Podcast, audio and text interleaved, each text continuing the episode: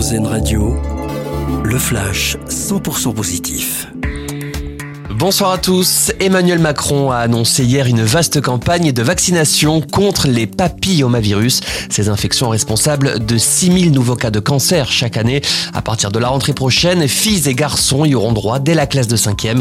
Objectif, faire progresser la couverture vaccinale jusqu'à 80% alors qu'elle stagne à 37% en France.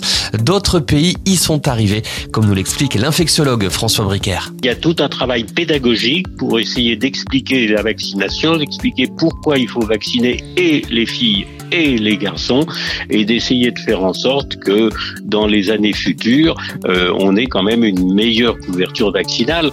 Des pays comme l'Australie ou même plus proche de nous, la Grande-Bretagne, ont obtenu des chiffres de vaccination tout à fait intéressants, tout à fait impressionnants, allant à des chiffres qui vont vers les 80% et qui sûrement feront régresser complètement les cancers du col dans les années à venir.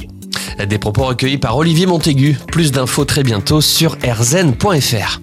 Euh, prendre le train est encore plus facile à partir d'aujourd'hui en Auvergne-Rhône-Alpes. Il n'est plus nécessaire de valider son titre de transport avant un voyage. La procédure est modifiée dans le but de la simplifier et surtout éviter les erreurs de compostage, précise la SNCF. Attention toutefois, cela ne dispense pas d'avoir un billet en règle. Il est et restera une légende de l'équipe de France. Les mots du sélectionneur des Bleus Didier Deschamps pour saluer la mémoire de Juste Fontaine.